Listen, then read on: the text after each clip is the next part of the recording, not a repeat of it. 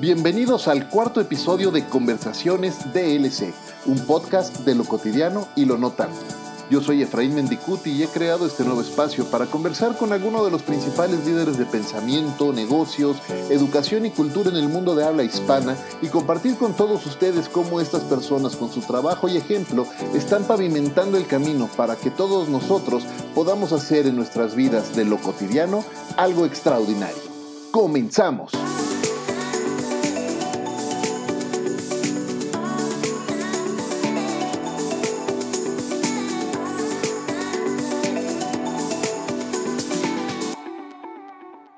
Hay emprendedores que fundan grandes organizaciones y hay pioneros que con su trabajo ayudan a preparar el camino para que esos emprendedores continúen precisamente construyendo. Desde hace más de 20 años, nuestro invitado el día de hoy ha pavimentado el camino para que muchos de esos profesionales y emprendedores en América Latina hagan precisamente eso.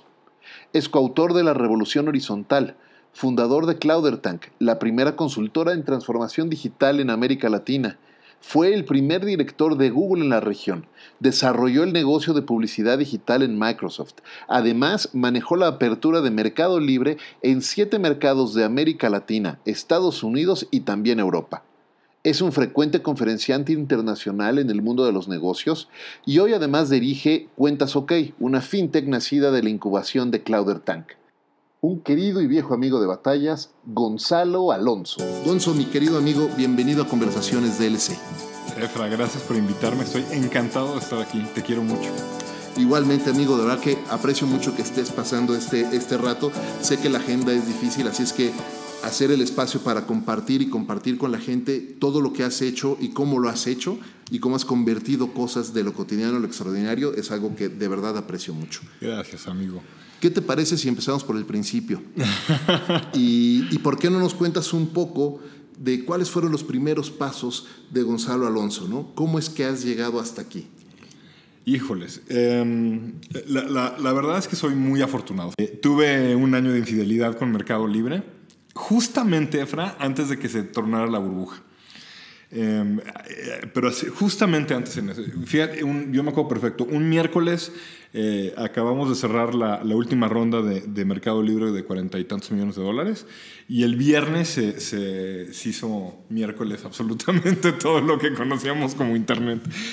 Y, a los como cinco días de eso, que, que además Mercado Libre ya estaba bastante tranquilo porque pues, con tanto dinero en el banco ya podía aguantar un rato, ¿no?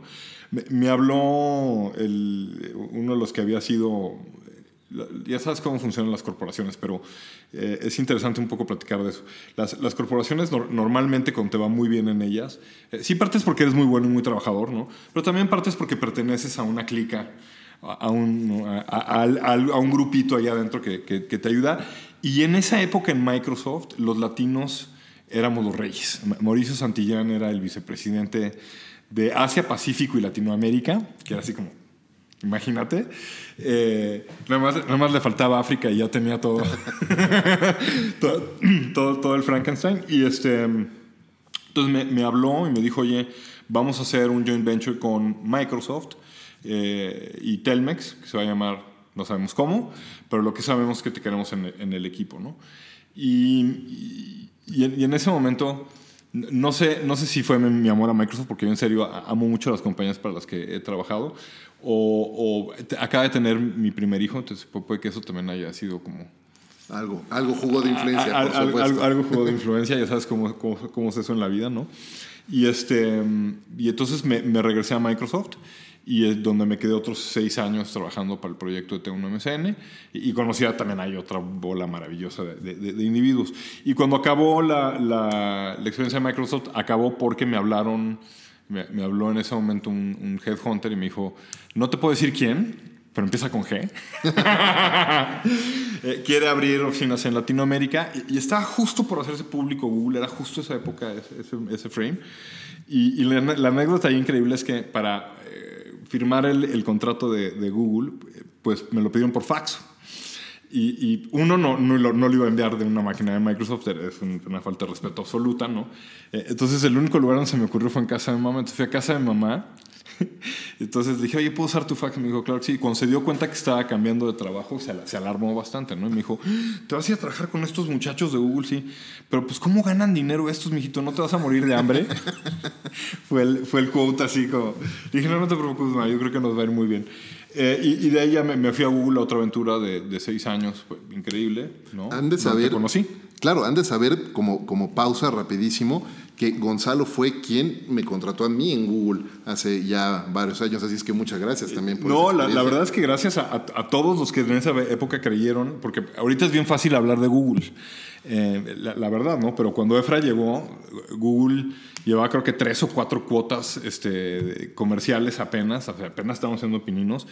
eh, y, y- y- y cuando, cuando lo vimos a platicar, me agarré de ti como un salvavidas, porque era el elemento que me hacía falta para, para que nos hacía falta para todo lo que eran agencias de publicidad y todo, que nunca las, nunca las lográbamos entender. Eh, Y tú fuiste la, la- la pieza ma- macabra maestra que nos ayudó a craquear esa en, en México. Y la otra que te voy a agradecer, que, que la gente no platica mucho en México, es cuando abrimos Google, eh, y, y tú estabas ahí en ese, en ese periodo de meses, eh, no quise dar comisiones, que fue como un un shock al sistema, ¿no? Eh, y el, el único que, que, que es como buen marino se agarró así a, a- a mi lado y me dijo, yo, yo, yo, yo creo en ti y aguantamos varios años sin dar comisiones. eh, fue, fue Efra, ¿no? Que tuvo la visión conmigo de decir, es, es el momento como de tratar de romper el mercado y tratar de armar algo nuevo, ¿no? Sí, fue un- fue un Y nos atacaban los brasileños y Efra me, me, me, me aguantaba ahí, nos, nos atacaban de todas partes y Efra me aguantaba muy, muy buena onda, ¿no? Sí. Fue, fue, una, fue una, muy buena, una muy buena etapa de la carrera, ¿no? Nos pasamos muy, Muy, bien. muy padre. Mucho aprendizaje. Mucho aprendizaje. Oye, hablabas hace rato de desarrollar la habilidad, la capacidad de, de viajar, aprender a viajar. Sí. Porque tiene su chiste, ¿no? es fácil. Y la vida es durísimo. un viaje. Cu- Cuando hablas de eso, ¿qué capacidad, a qué te refieres? Pues yo, yo creo que he desarrollado como dos o tres cosas eh, que son a veces muy poco populares, debo de, debo de, debo de decirlo, pero que en mi, en mi vida me, me han ayudado muchísimo. Entonces, por, por ejemplo, yo tengo muy, un sentido nacionalista muy, muy chiquito. No quiere decir que no me importe mi nación, eh, no, no nos confundamos. Este, México, México me vio nacer y, y me parece muy importante. Ahora, de, de ahí a ser de estos patrioteros locos que este, se, se sale de México y lo primero que hace es empezar a gritar como mariachi. y ya, ya- ya- ya sabes, ¿no? Eh, ¿no? No, no, porque lo que me ha enseñado la vida es, lo que me siento es mucho más latinoamericano. eh, me siento mucho más latinoamericano. Eh, y, esta de- desasociación con, mi, con, con la nacionalidad me- ha ayudado a, a que donde caigo, absorbo este, de, de dónde caigo. Entonces, a mí que me- en las distintas corporaciones que me tocó estar, me tocó viajar muchísimo, estar mucho tiempo fuera de mi casa. eh, el, el saberte adaptar, o sea, el ser viajero en la vida y saberte adaptar a las condiciones que, que te son dadas en, en ese momento, ¿no? Porque eh, hay, hay, hay unas padrísimas, ¿no? Cuando ahorita platicábamos antes de, de- de grabar esto, cuando, cuando nos platicabas de, de- de la junta que tienen anual de todos en Twitter, ¿no? Y esos momentos son, son padrísimos, ¿no? Son los que todo el mundo te, te platica.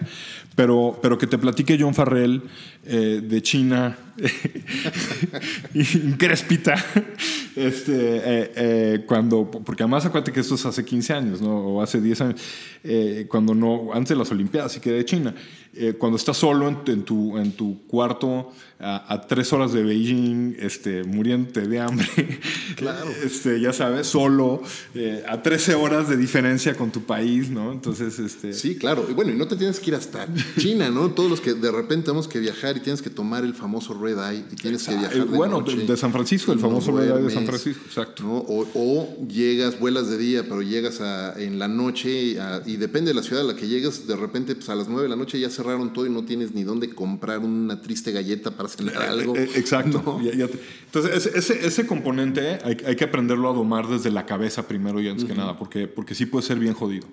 Eh, puede ser bien, bien jodido. Entonces, yo, yo siempre cuento la anécdota que en, en- en el punto de más viajes en Google, eh, cuando estábamos abriendo Latinoamérica así como loco, eh, yo me acostaba en las, en las noches y en, el buró del cuarto ponía, eh, quitaba del blog de notas una notita y dejaba el título para ver qué, hotel era y qué, ¿no? The Four Seasons Colombia, ¿no? Y lo ponía así para que cuando me despertara en la, en la mañana, volteara al buró y junto a mi reloj viera en dónde estaba, porque pierdes la, la, y eso que suena súper glamuroso y súper, es, es bien difícil de conquistar. Y, y, con eso, ¿no? viene a aprender a disfrutar viajes sin que le pegue a tu salud, ¿no? Entonces, eh, los, los, primeros años, sobre todo que viajé, fue un exceso de alcohol, de, comida, de falta de ejercicio, de, que, me llevó a un, a un, punto de salud muy, muy malo y tuve que aprender a controlar eso también y regresar. Entonces ahora he aprendido a disfrutar los viajes diferentes, o sea, no todos los viajes, o sea, si todos los viajes que haces dices, uy, qué rico, voy a comerme este, ya sabes, paz, porque este, estoy en no sé dónde. Entonces, claro, a los seis meses te encuentras rodando por medio... Por medio y, y, eso le, impacta tu salud en una forma en que tú no te imaginas, porque además eh, en todo esto estás subiendo a, a este 40 mil pies de altura y bajando 40 mil pies de altura y cambiando de horarios y todo. Y dominar toda esa parte y, me, me, me costó mucho trabajo, pero si no lo hubiera hecho desde muy chiquito y si no tuviera este proceso de adaptación que tengo muy rápido, eh, no, no hubiera servido como, como el, atleta de alto rendimiento corporativo que fui con, todos ustedes muchos años. Entonces, eh, eh, eso fue muy importante. Y después, yo siempre lo digo porque ahora sigo viajando, como sabes, mucho para las conferencias, ¿no? solo que hice un chorro de ajustes para pegarle a los 50, ¿no? Y los vengo haciendo desde hace muchos años. Mucho más sabio de lo que me vi a, los 30, a los 30, ¿no? Entonces, el primer ajuste fue que viajo con Lore. Eh, mi, esposa y socia. Y eso hace mi vida completamente diferente porque, por ejemplo, el próximo fin vamos a Mérida y, y sí vamos a un día de trabajo, pero nos quedan tres días o dos días ahí para estar juntos, platicar, ponernos al día. Tienen que visitar eh, rosas y chocolates. Eh, sí. De hecho, Lore estaba viendo si nos, nos, quedamos con ellos. Después, Buenísimo. Después vemos. Em, y, y, entonces, el, el, otro ajuste que hago es por ejemplo, Lore, que se encarga de todas las logísticas de estas cosas, es, es la manager, ya sabes. Siempre me encuentra lugares con gimnasio, siempre me encuentra lugares donde hay comida sana. Y, claro que tenemos un par de días o, un par de noches, perdón, o algo que, que, nos destrampamos, ¿no? Pero en, general eh, me, he aprendido a dominar esa parte. Y después, quitar las cosas de tu vida que te sobran. Por ejemplo, el alcohol sobraba en mi vida desde hace muchos años, entonces desde hace muchos años no, no bebo. Em, no tengo nada en contra del alcohol. Este, me encanta verlos beber a todos ustedes.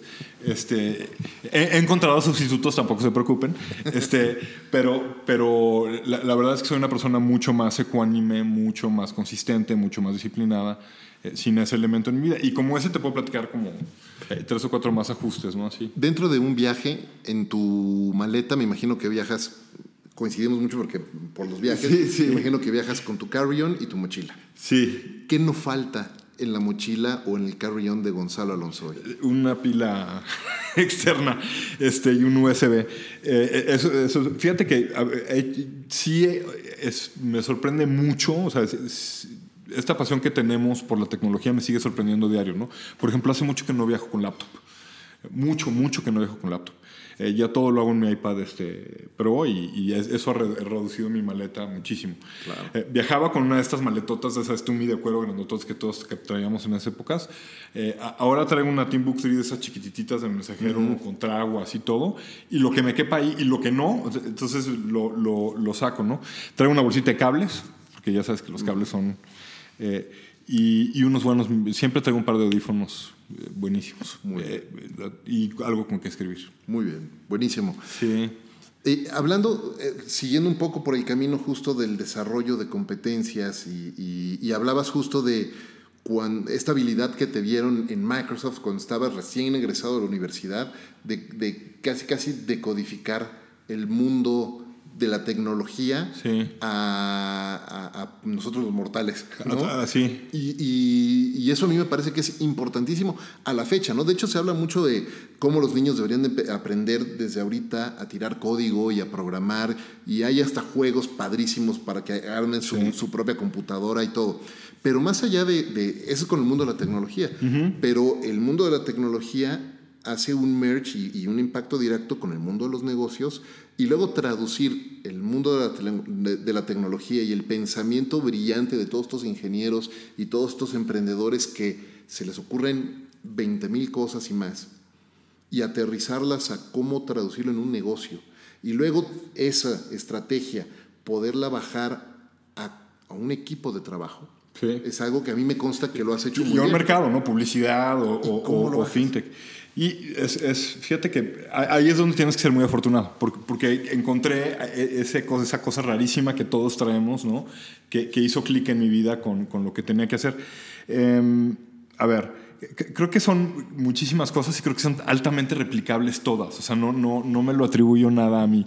Em, una, y esto lo comparto contigo, es una, una, tienes que tener una voraz curiosidad por, por todo lo que te rodea. Eh, eh, y, en, en, mí y en ti creo que se expresa mucho en lectura. Yo, yo leo todo tipo de formatos, todo tipo de arte. O sea, sí, sí leo libros, este, pero mi, mi concepto de lectura ha crecido monumentalmente, ¿no? Entonces, eso, eso, creo que es un componente, eh, o sea, ese rollo de curiosidad que creo que compartimos tú y yo es súper importante. el, el, otro creo que sí es un rollo de, de eh, de, personalidad y es, yo siempre he sido binario desde chiquito en muchas cosas, para bien y para mal. Entonces, por ejemplo, mi, mamá platica que, que, cuando tenía las manos sucias de, chiquito me, me, ponía muy mal. Este, porque tenía las manos sucias, ¿ves? Es este toque, este, esta cosa medio compulsiva que tengo. Em, y, creo que esta es la mejor forma en que lo explico. Cuando, cuando empecé a programar de chiquito, eh, me, permitió dos cosas. Una, entender matemáticas y la otra, entender mi cabeza. Entonces, hasta la fecha, cuando hago mis, mis cosas, por ejemplo, cuando tengo que ordenar un viaje, lo ordeno como si fuera un, script este, de, de, programación muy básico, ¿no?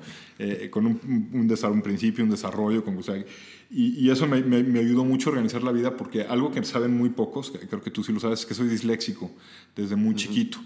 Em, y, es algo con lo que primero tuve que pelear y, después como que me ayudó mucho en, la vida porque creo que este componente de dislexia también tiene que ver eh, con que haya entendido muchas de las cosas. Y, finalmente, em, no sé por qué entiendo a los ingenieros, pero esto te lo puede platicar cualquiera de mis jefes ingenieros, que han sido varios. Em, Gerardo Villarreal en, en T1MCN, eh, en T1MCN María Ternal. Eh, el, mismo Mauricio Santillán con el que me sigo llevando muy bien. Eh, todos son ingenieros y a todos los entiendo muy bien. Entonces creo que eh, porque ellos son ingenieros y, vieron que en, su equipo había alguien que entendía y lo podía repetir, ¿no? por ahí vino. Y la última, la gente no me lo cree, pero estudio un chingo. este, sí dedico muchas, muchas, muchas horas a, a, a, lo, a, lo, que en ese momento esté, esté haciendo y hago inmersiones casi enfermizas en los temas en, los que me dedico, ¿no? en todos, en todos. Me encanta escuchar eso porque definitivamente yo sostengo que e, ese dicho eh, que comparten por ahí de cuando uno deja de aprender, deja de crecer y cuando empiezas, cuando dejas de crecer, comienzas a morir. Así de simple. Completamente. Entonces me identifico contigo, uno tiene que estar aprendiendo es, esa eh, vocación del eterno estudiante, ¿no? Y esa humildad del eterno estudiante. Exacto. Eh, y, y, también un poquito de arrogancia en el sentido de humildad porque, claro, y esto lo dijo Dani Granata, que sé que acaba de estar contigo, pero el otro día publicó algo interesantísimo. Dijo, si quieren aprender, lo, primero que necesitan no es inteligencia, es humildad. Humildad para escuchar. Claro. Este, y, y, creo que tiene toda la razón, ¿no? Y, y a mí me, me, me, aprender me apasiona, pero un poco me pasa como, como tú. Voy en los aeropuertos y veo un letrero que algo no entiendo y me, paro para tratar de entenderlo y aprender, o sea, porque sí tengo este, este rollo loco por aprender. Entonces yo, creo que los ingenieros tienen esta em, personalidad que ya todos tenemos muy estigmatizada, eh, pero que es completamente cierta, eh, de... Me, encanta porque nos pasa todavía en cuentas, ok, que, que tenemos un área de desarrollo muy sofisticada, ¿no? Entonces, dice el del área de negocios ¿Cómo le hacemos para y describe todo el proceso así perfecto, ¿no? Eh, y, la respuesta del ingeniero es, no en este sprint.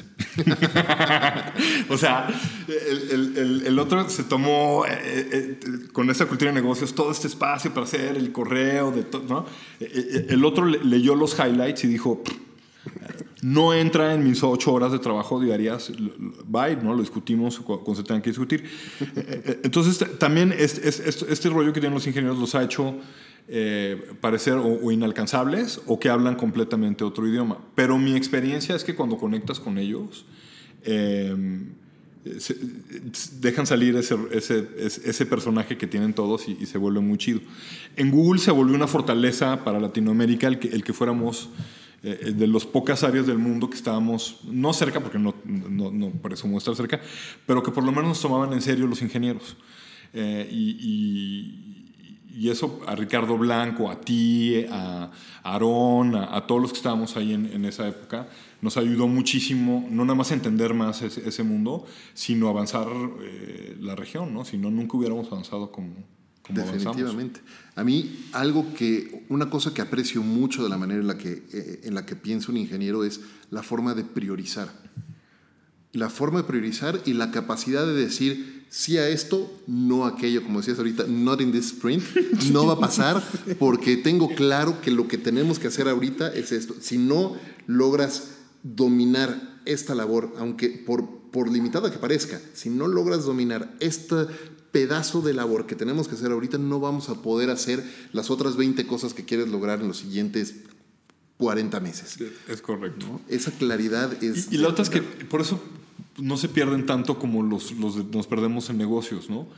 Porque ellos sí tienen clarísimo cómo llegar de A, B, a C, a D, a E, a F. Y, en gran parte es porque tienen metodologías y una serie de cosas. Eh, en negocios, como andamos inventando esto, creo que ya no es secreto para nadie, ¿no? Pero eh, si, si, la mayoría de los que van a escuchar esto vieran cómo hicimos los números hace 20 años eh, de, las, o sea, los primeros KPIs de Internet básicos de México, fueron bastante bastante empíricos, este, por, decirlo lo menos, ¿no? Em, y, y, y, negocio siento que hay ese rollo de, de, ciencia empírica eh, todo el tiempo en el que estás, estás jugando. Los otros tienen fórmulas mucho más exactas de cómo, claro. de cómo hacer negocio. Y sí se aprecia, yo también lo aprecio. Sí, y, te ayuda a mantenerte honesto en lo que se puede y cómo se puede hacer y en qué momento. Eh, y además romper con otra cosa que en el mundo de los negocios cuesta mucho trabajo que la gente lo acepte como algo positivo, que es decir no o recibir un no. Porque cuando le dices no a alguien, lo toman como... Personal. Personal, lo toman personal o como si no quisiera ser team member o hacer, eh, hacer un buen trabajo en equipo. No, estás diciendo no porque tienes claro que la prioridad para tu equipo, para ese equipo, es otra y tienes que avanzar. Estoy completamente de acuerdo con todo lo que acabas de decir. Y, por eso yo, yo, los admiro tanto. Ahora que lo veo en, perspectiva, eh, lo que yo quería estudiar ingeniería, que es como la filosofía de, cómo opera todo, ¿no? Eh, pero, pero, este, eh, pero no estaba preparado, la verdad. Sí, es, es, muy interesante. Pero sí, los mejores jefes que he tenido en mi vida, todos ingenieros, o, casi todos ingenieros. Muy bien. Cambiando un poquito de velocidad, en el mismo, vamos a seguir hablando un poco de, tu historia de tu trayectoria, pero voy a cambiar un poco la velocidad. Trabajamos en una industria en la que se presume mucho y se habla mucho de la continua disrupción y el continuo cambio y estamos innovando todo el tiempo, o al menos ese es el discurso.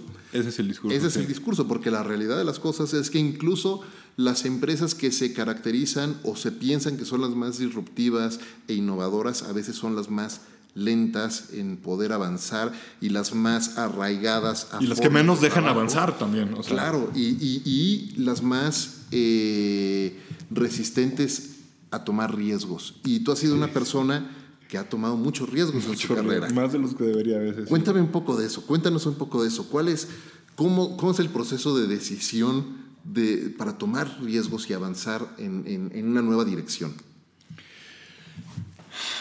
Me, parece que, estamos creando un, ambiente eh, social eh, que es completamente adverso a los riesgos.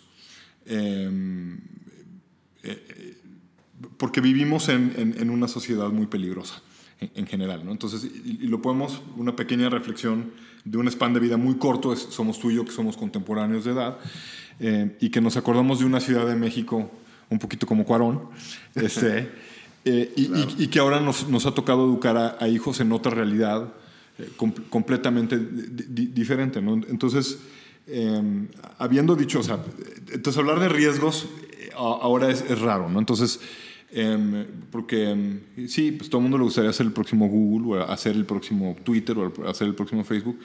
Pero, pero yo no veo en esta, eh, por lo menos en México, vamos a contenerlo a la Convención de México, eh, algunos de los factores básicos de risk management y, risk taking que se tienen que hacer para que eso ocurra. Y, te voy a platicar el caso de, de cuentas OK. Y voy a ser muy acotado para que no se enoje nadie allá afuera, pero eh, básicamente, cuánto que nace con la factura electrónica eh, y, dijimos, bueno, la gente tiene que organizar estas cosas, entonces hicimos un, repositorio para organizarlo y después cuando organizamos las facturas dijimos, bueno, pero organizadas están chidísimas, si no puedes pagarlas, pues no sirve de nada y, ahí nos pegamos un poco con pared, ¿no? Entonces, eh, ¿cómo pagas en México facturas cuando no tienes licencia bancaria? Eh, y no tienes un socket de salida y, en ese momento todavía no era muy claro si podíamos usar o no unos de los servicios que hay allá afuera ahora. Em, y, entonces esto aquí eh, lo, por lo, vimos muy bien legalmente, ¿no? Eh, vimos una oportunidad de cómo dispersar estas cosas a través del Banco de México em, y, decidí dispersar mil de estas sin, nada más para ver qué pasaba, ¿no? Em, y cuando dispersé mil exitosamente, me, regresé con Bancico y le dije, oye, ya dispersé mil, no voy a despreciar ni una, ni una más hasta que no me dejes tú.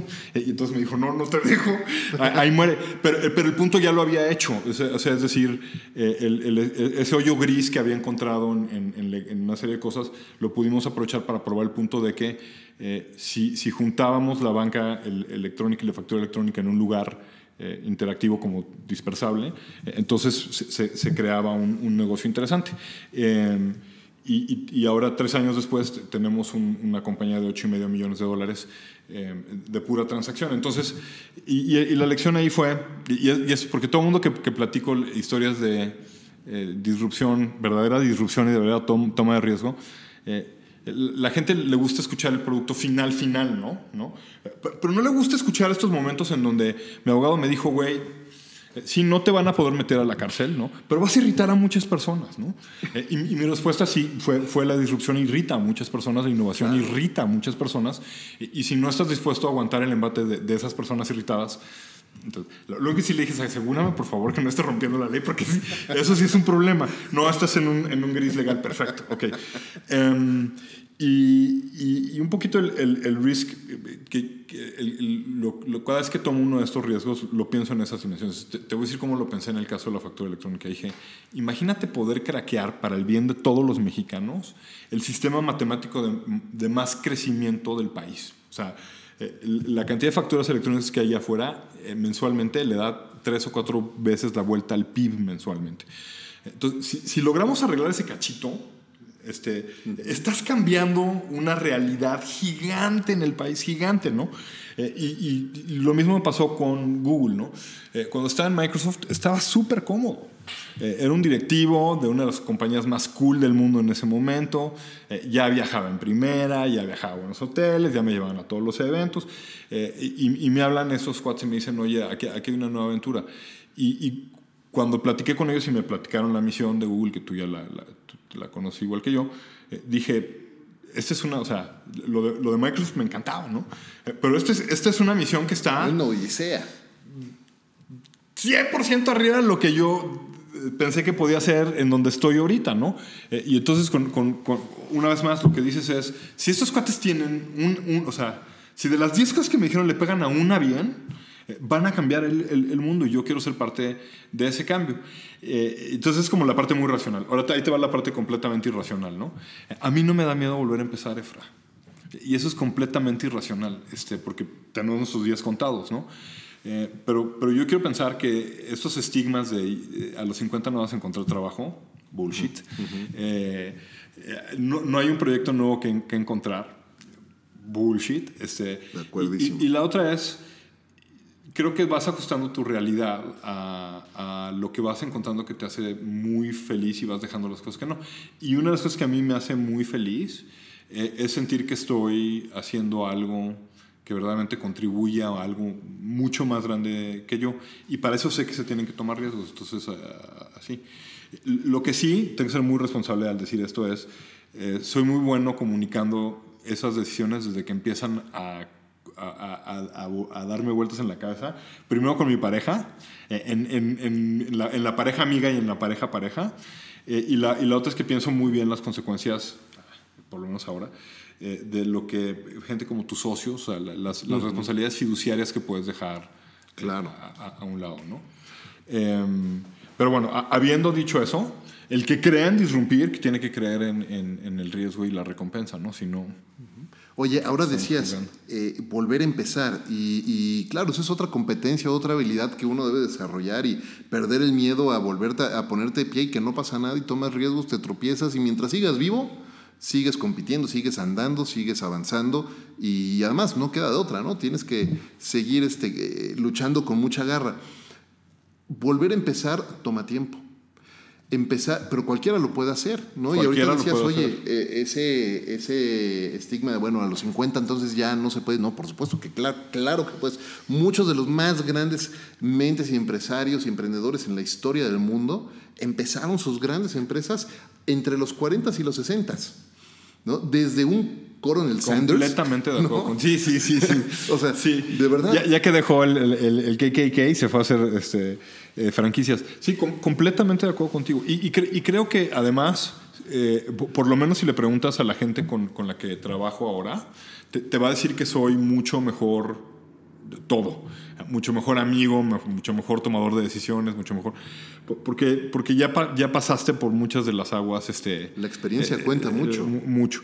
Y, y, la otra es que la ambición la, la recalibraste a una serie de cosas muy, muy, muy diferentes, ¿no? Eh, Tú te acuerdas una época en mi vida eh, en, en, Google que hubo una competencia por puestos muy loca, ¿no? Uh -huh. eh, y, y, en, esa competencia por puestos muy loca, yo, yo, perdí el foco de lo que era mucho más importante que tener un puesto muy importante en Google, eh, que, que, era el, el proyecto que, que, estaba armando dentro de Google con, con todos ustedes. Y, y, en el momento que perdí eso, sentí que ya no tenía lugar, me, me, sentía traicionado, o sea, sentí que me había traicionado yo, que los había traicionado ustedes, que había traicionado el proyecto, eh, porque, porque una vez el puesto no puede importar más eh, que organizar la información del mundo y hacerla universalmente accesible, güey, no mames. Claro, ¿qué pedo? Claro. Sí, sí, sí. Eh, y, y, entonces y, y, cuando pierdes el, el, el, el foco así, güey, cosas dramáticas pasan. Y pasan en tu vida profesional y en tu vida personal. Entonces, un, una de las cosas que eh, ahora tratamos de hacer en, en Cloud Tank y, y, mucho foco en cuentas OK es, es, este, es este foco mucho más humanístico del cual estábamos hablando hace unos minutos, en donde eh, lo, lo, más importante somos todos nosotros, como, como uh -huh. personas, eh, como personas que hoy están conectadas a un proyecto, ¿no? Eh, y, y, el entender eso a largo plazo trae, trae cosas mucho más grandes que, que, que, que grandes profesionales. Claro, fíjate que justo, justo quería tocar ese punto, porque, bueno, ahora mencionas eh, este aprendizaje que tuviste en esa búsqueda, en esa competencia por un título. Y hay muchas personas que se están integrando a la fuerza laboral, todas estas nuevas generaciones que quieren, que están acostumbrados a eh, postear algo en Twitter o en Facebook o en Instagram y, y empezar a tener likes instantáneos. Entonces creen que las carreras profesionales van a ser instantáneas y que en un año van a ser el vicepresidente o el CEO. Y claro que eso simplemente no va a suceder. Y, y, se, y, si, y sucede, y si sucede que Dios los agarre confesados porque claro, no saben lo que les va a pasar a su claro, vida. Claro, no están preparados. No yo, saben lo que le va a pasar a su vida. Si, si yo contara la cantidad de conversaciones que he tenido con, con, con integrantes de, de, de, ya sea de mi equipo de, o amigos o gente de industria donde les he tenido que decir, oye, tómate tu tiempo. Claro, no te preocupes, claro. no pasa nada. Si te tardas tres años, cuatro años, perfecto. Tienes, estás desarrollando los, los skills que necesitas y estás obteniendo la madurez emocional que, mm. que, requieres para, porque no todo es cabeza, no todo es eh, intelecto y, no y todo te, es no, intelecto. necesitas muchísima inteligencia emocional, inteligencia espiritual, necesitas un equilibrio para poder asumir responsabilidades que, que cuesta mucho asumir después. Mucho asumir. Además, eh, no, no, me lo van a creer los que tienen 30 años ahorita y están escuchando esto, yo, yo, yo voy hacia el camino de los 50, pero además eh, te acuerdas de ellos y es muy doloroso, porque sabes que tuviste por grandes oportunidades de hacer cosas eh, súper especiales, eh, pero, pero o tu madurez emocional o tu madurez profesional eh, no te ayudaron mucho en ese momento a hacer lo correcto. Me, me acuerdo mucho, ha habido un par de casos en los que he visto gente, ya sea de mi equipo o de otros, que están tomando decisiones donde yo he tratado de decirles, oye, tómate tu tiempo, y he tenido que dar un paso hacia atrás para decir, pues lo tienes que aprender tú, ¿no? Y así, Claro. ya hubiera querido yo tener a alguien que me hubiera dicho, tómate, Tómate tu, tu tiempo. tiempo. Pero sabes que luego, pensando en eso en retrospectiva, probablemente haya habido alguien que me lo dijo y no lo escuché porque estás tan con ganas de comerte igual, el mundo. igual y sí, claro. Eh, y, además, eh, lo que hay que entender es que además nos- nosotros vivimos en el vortex de crecimiento más grande que ha conocido la humanidad. O sea, eh, cu- cuando yo me, me- me- mi abuela acaba de fallecer y me sentaba con ella a platicar, me preguntaba muchas cosas, eh, de, de- porque estaba muy sorprendida por todo esto de Google y Facebook y demás. Po- Porque para ella era fascinante que nosotros hubiéramos estado en el, en el, ojo, en el ojo del huracán, este, viendo todo muy, muy de cerca. ¿no? Eh, Entonces, ese, ese momento de tanta aceleración tampoco es muy propicio para el ser humano. ¿no? O sea, eh, y, y- y lo ves en. en- en- o sea, es, es difícil equilibrar esos, esos dos mundos y, y ser buena persona. Normalmente, you're an asshole. Sí, Este, te come, te, te come la ambición, te come el cambio, la velocidad y Sí. no... Eh, Estaba viendo el otro día un, un podcast muy bueno de, de- de Joe Rogan, eh, entrevistando a Lance Armstrong, ya, ya viejito, ¿no? Pero Lance Armstrong lo decía, ¿no? Eh, tu momento, tu, tu mejor momento de personalidad no puede ser cuando estás ganando nueve Tour de France este, y eres la máquina de, marque- de- de marketing más grande del mundo, ¿no? Entonces dice, of course I was an asshole, ¿no? Of course I was a dick. O sea, Claro. ¿está bien? No, claro que no. O sea, eh, eh, ahora que lo veo en retrospectiva creo que debió haber sido otra persona. Pero en ese momento, Efra, es, es imposible, ¿no? Si pudieras regresar en el tiempo, 10, 15, 20 años, ¿qué le dirías a Gonzalo? Eh, ahorita te- nos ponen el DeLorean aquí afuera y te puedes subir y viajar a 1999 o 2000. ¿Qué le dirías a Gonzalo? Híjole, le, le- le diría muchas cosas porque creo que ese rollo de, de minimizar todo, ¿a qué le dirías? Es, es una sola, es muy difícil. Pe- Pero, lo, lo- lo- lo primero le diría es que le va a alcanzar el tiempo. Este, Uf, qué fuerte, claro. eso es lo primero que le diría, ¿no? O No corre, te va a alcanzar. Eh, Sí, te va a alcanzar el tiempo. Sí, fíjate que yo, yo he tenido la desgracia de perder a, a amigos muy, muy queridos de mi, de mi edad, de- desde muy chiquito además. Y, y creo que eso en algún momento me metió en la cabeza que tenía que, que ir más rápido que los demás. Eh, a- a- ahora ya lo entiendo que no, que no es así, ¿no? Entonces, sí, es, esa desesperación. Es, y, y la, y la otra es em, que todo mundo es importante. Que todo mundo es importante todo mundo que se te cruza es igual de importante que el que se te va a cruzar o el que se cruzó. Eh, y y he, he- he descubierto que en la vida hay, hay un toque muy mágico el darle la misma importancia a todo mundo. Eh, es, es, es, es, ¿no? La, la misma foco. Qué gran presencia. lección. Sí, sí, sí. Qué gran lección, porque y en el mundo de los negocios pasa mucho que la gente pierde, pierde la objetividad y pierde visión de, de tratar bien a todos y que todos somos personas que estamos con alguna batalla atrás y de repente tienden a enfocarse en una o dos personas que piensan que son los grandes tomadores de decisiones y se olvidan de, bueno, hasta el nombre como lo ponen, ¿no? The Little Guy, ¿no? Y, y yo creo que no hay, no existe eso de The Little Guy. Sí, ya, ya no. Todos somos personas Por supuesto que sí. que, que jugamos un rol clave en la vida de todos. Y, y- y además la, la- nuestra, de- la definición de vida y de, y de felicidad y de tristeza que cada quien tenemos es tan diferente eh, que me he vuelto tremendamente respetuoso de, de no creer que la, que la mía es más especial o más dolorosa o más este, fel- felici- fel- feliz. Es, es decir, eh, es, es simplemente una, una definición di- diferente. ¿no? Y, y la- y la otra es... em, en, en algún momento me dejé de caer bien como persona y me tuve que volver a caer bien como persona y, y descubrí que, que- que para eso tuve que regresar un poco a- al, al principio de todo esto, cuando entendía por qué estaba haciendo las cosas y demás. Eh, y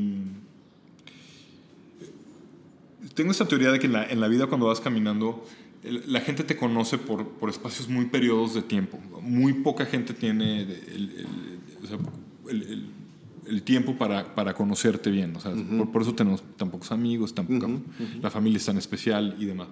Entonces he descubierto que es importante que la gente en esos cinco minutos se lleve la mejor versión de ti eh, en esos cinco minutos.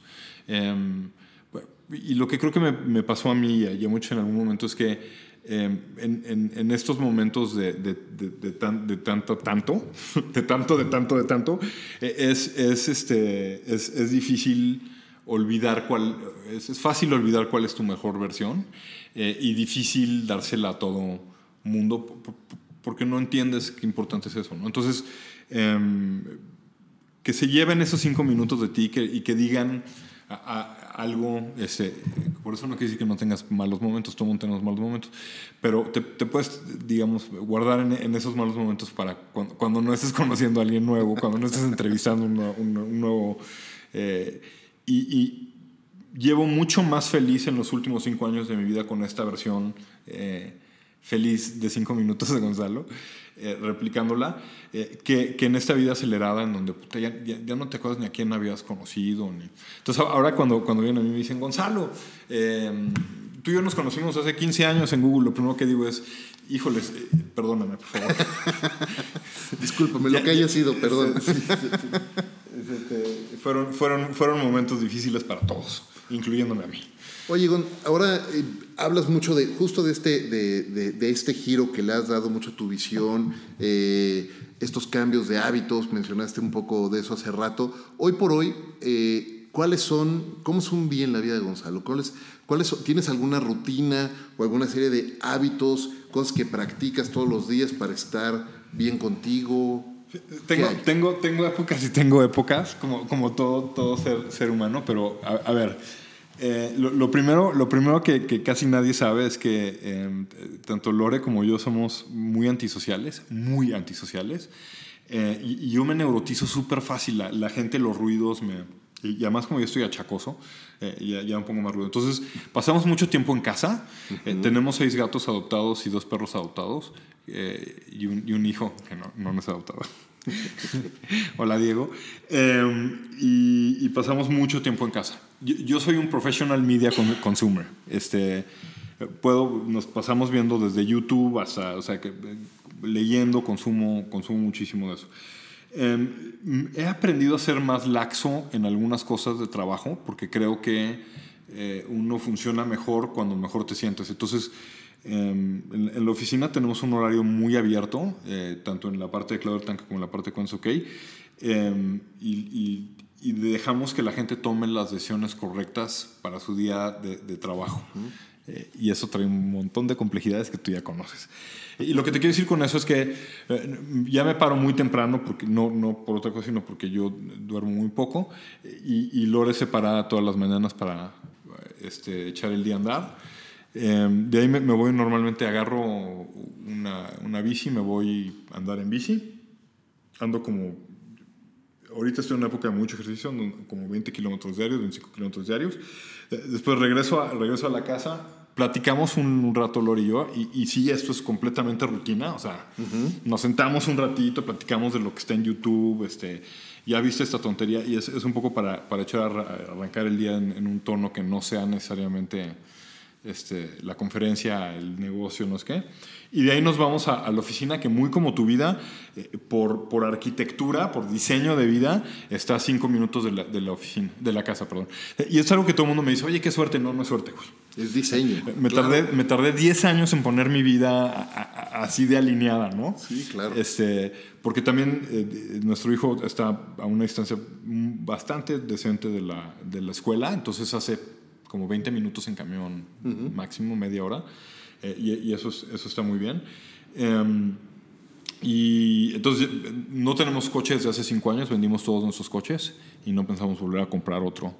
Eh, es algo que Ricardo Blanco nos quería mandar un Tesla, ¿verdad? Entonces... Que Ricardo, si nos estás oyendo, tres Teslas, por favor, aquí los esperamos. Pero, pero no, yo, yo sí, yo sí soy de, de, Mi mamá dice que soy un, un millennial loco, pero yo sí soy de estos que di la vuelta al chip y me di cuenta que, que la única razón por la cual manejaba en México o tenía coche en México, es porque no tenía otro método de cómo transportarme. Pero a mí sí, todo este crowd transportation, crowdsource transportation thingy, me resolvió todo. Entonces dejamos de tener coche. Y eso evolucionó mi vida eh, para otras cosas. Tengo dos bicis, tosando en bici eléctrica o en bici mecánica todo el día. Y ya no manejo. Entonces, la verdad es que todo ese tiempo que pasaba eh, súper neurotizado por el tráfico, nos las pasamos este, platicando, Lore y yo, o eh, no tomamos el tráfico, nos quedamos en el café un, un, ratito. O sea, en ese sentido mi vida se ha hecho mucho más aliviada eh, cuando estoy en México. Y cuando no estoy en México, eh, trato de seguir la misma rutina, nomás que fuera, fuera, de, fuera, fuera, fuera de México. Entonces hago el, trato de hacer el ejercicio, trato de... A, a, mí me encanta el concepto de tener una rutina y una serie de hábitos, porque la rutina lo que hace es evitar evitar más eh, frustración y evitar roces innecesarios. Innecesarios ¿sabes? con la vida completamente. Y lo que decías ahorita, es por diseño. Hay cosas que parecen casualidad y fortuna y no, es diseño y trabajo y enfoque y tomar decisiones que... y tomar decisiones que implican hacer cambios por para bien y por, para mal, y cosas que tienes que dejar atrás, que a lo mejor te duelen, y cosas que, que dejas atrás y que te alivianan dejarlas atrás. Por, por supuesto que sí. ¿No? Eh, quisiera hacer un juego de asociación de palabras, bueno, Va. rapidísimo. Va. A ver, dime las primeras, lo primero que te venga a la mente con estas, con estas palabras. Uh, familia. Um, felicidad. Salud. Vida. Educación. Higiene. Trabajo. Necesidad. México. Oportunidad. Aventura. Vida. Pasión. Ah, eh, soñar. Diversión. Eh, imaginar. Viajar. Conocer. Muy bien. Muchas gracias. Güey. No, hombre. Me encanta porque esas mismas preguntas se las estoy haciendo a todos. Padrísimo. ¿no? Voy a hacer un padrísimo. compendio para entender, a ver si hay un juego de asociaciones en general. Pa padrísimo. ¿no? Eh, estamos llegando ya eh, cerca de, de, de, cerrar este, este episodio de Conversaciones de LC Gonzo, pero me gustaría eh, hacer una de las preguntas clave de, de, este podcast, es precisamente, ¿qué es para ti hacer de lo cotidiano algo extraordinario? Fíjate que yo, yo, he aprendido eh, para mí, hacer algo, lo cotidiano, algo extraordinario es, ser feliz, ¿sabes? He, he, aprendido que, que, al contrario de lo que pensamos, los momentos de felicidad no, son la felicidad. La, la, chela en la playa, este, el, el, el, ya sabes, esos momentitos que asociamos, este, o, o, o que el, marketing nos los asocia mucho con, con felicidad, eh, son, son, son nada más diferentes ventanitas, ¿no? ¿no? A un mundo mucho más intenso que se, que se puede vivir, ¿no? Entonces, eh, por ejemplo, yo he aprendido que haciendo ejercicio eh, cambio mi realidad. No, no, sé, no, sé, cómo le pasa a los demás, pero eh, yo, después de una hora y cuarto de, ejercicio estoy viendo la vida di diferente. Entonces, a lo que voy es, uno tiene que construir sobre, sobre esa felicidad diario y, y, con lo que más le, le, funciona. A mí me funciona el ejercicio y los hábitos que platicamos y demás, eh, y los demás deberían de hacer lo mismo, porque eh, así como Alex Lora que dice que el, rock es un deporte y hay que practicarlo, yo digo, la felicidad es un deporte de alta intensidad y, hay que practicarlo. Hay que ser muy disciplinados porque si no, no llegas a ser, eh, no llegas a ese estado en donde estás conforme y estás feliz independientemente de los problemas. O sea, eh, estoy, estoy, en una segunda ronda de, de, financiamiento de cuentas, ok, que claro que tiene un deadline, que claro que si no llegamos a ese deadline, eh, to, todo, todo, el, todo el mundo se va a la fregada, ¿o no? Uh -huh. es, to, todo depende, depende cómo tú te lo quieras plantear. Eh, no, no, estoy diciendo que debas de ser un irresponsable. Claro, claro. Por supuesto, estoy haciendo todo lo que esté en mis manos para hacer lo correcto. pero entendiendo que aún así es probable que no salga. Eh, y, y, entonces lo único que te queda decir es hice lo mejor eh, y estoy contento conmigo mismo. Y estar así eh, es un estado para el que hay que trabajar, no, y no hay que trabajar en Google, hay que trabajar diario. Claro, podríamos decir que no, la felicidad sí. no es un resultado ni un destino, sino es el viaje de todos sí. los días y el trabajo de todos los días. Y sí estoy disfrutando el viaje como nunca. El, el viaje está chidísimo, o sea, vivir está, está padrísimo, ¿no? Este, pero, pero claro, mi, mi, mi, definición de felicidad, mi definición de vida, mi definición de todo cambió, ¿no? Claro. Y eso, eso ha ayudado mucho. Me encanta escuchar eso y me da muchísimo, muchísimo gusto escuchar, escucharte decir eso. ¿Dónde la gente te puede seguir? ¿Dónde pueden conectar contigo? A ver, eh, nos pueden seguir en arroba gonzubul en, en, en, este, en Twitter, en Gonzalo Alonso en Facebook, en cloudertank.com y en gonzalo-medioalonso.com. Eh, y en cualquiera de tus redes me pueden encontrar también. Y, este y pues donde me no sé si para bien o para mal, pero soy bastante es fácil encontrarme. Muy bien. Gonzo, te agradezco muchísimo. Estamos llegando al final de este episodio de Conversaciones DLC, pero antes de irnos, quiero, quiero hacerte un reconocimiento, reconocerte como alguien que ha sido un mentor y un amigo. Eh, muchísimas gracias por eso. Una persona que, lo acabas de decir hace rato, busca dejar a la gente mejor de lo que la encontró. Eh, y, eso creo que lo has hecho más y más en, esta, en esta etapa de tu vida y de verdad que te lo reconozco y aprecio mucho eh, ver eso. Sé, tenemos muchos amigos en común que hemos trabajado eh, eh, juntos y hemos luchado muchas batallas juntos, que es gente que te quiere, que te admira, y, igual que yo, y de verdad muchas gracias por estar con nosotros esta, esta tarde. No tienes idea de lo que sus palabras significan para mí. Este yo, yo, yo sí creo que lo más importante que he hecho eh, es, es, haberlos conocido, todos ustedes, y, haber hecho eh, juntos lo poquito o lo mucho que hayamos dejado para todos los demás que vienen adelante. Entonces, gracias, Efra. Eh, está increíble tu podcast, te va a ir de maravilla. Y, este, y date una vuelta a Tank cuando quieras que eres familia y hay que juntarnos, ¿no? Seguro que sí. Sin el micrófono en medio. Así será, vamos a hacerlo. Muchísimas gracias de nuevo, Gonzo. Y muchísimas gracias a todos los que nos acompañaron eh, en este episodio de Conversaciones DLC. También gracias a Balance 22, este centro de bienestar en la Ciudad de México, que como todas las semanas nos hospeda y nos recibe aquí para grabar estas conversaciones. Y gracias también a Ricolto Café, que nos sigue acompañando siempre en esta aventura de vida. Muchas gracias a todos. Nos vemos en el siguiente episodio de Conversaciones DLC.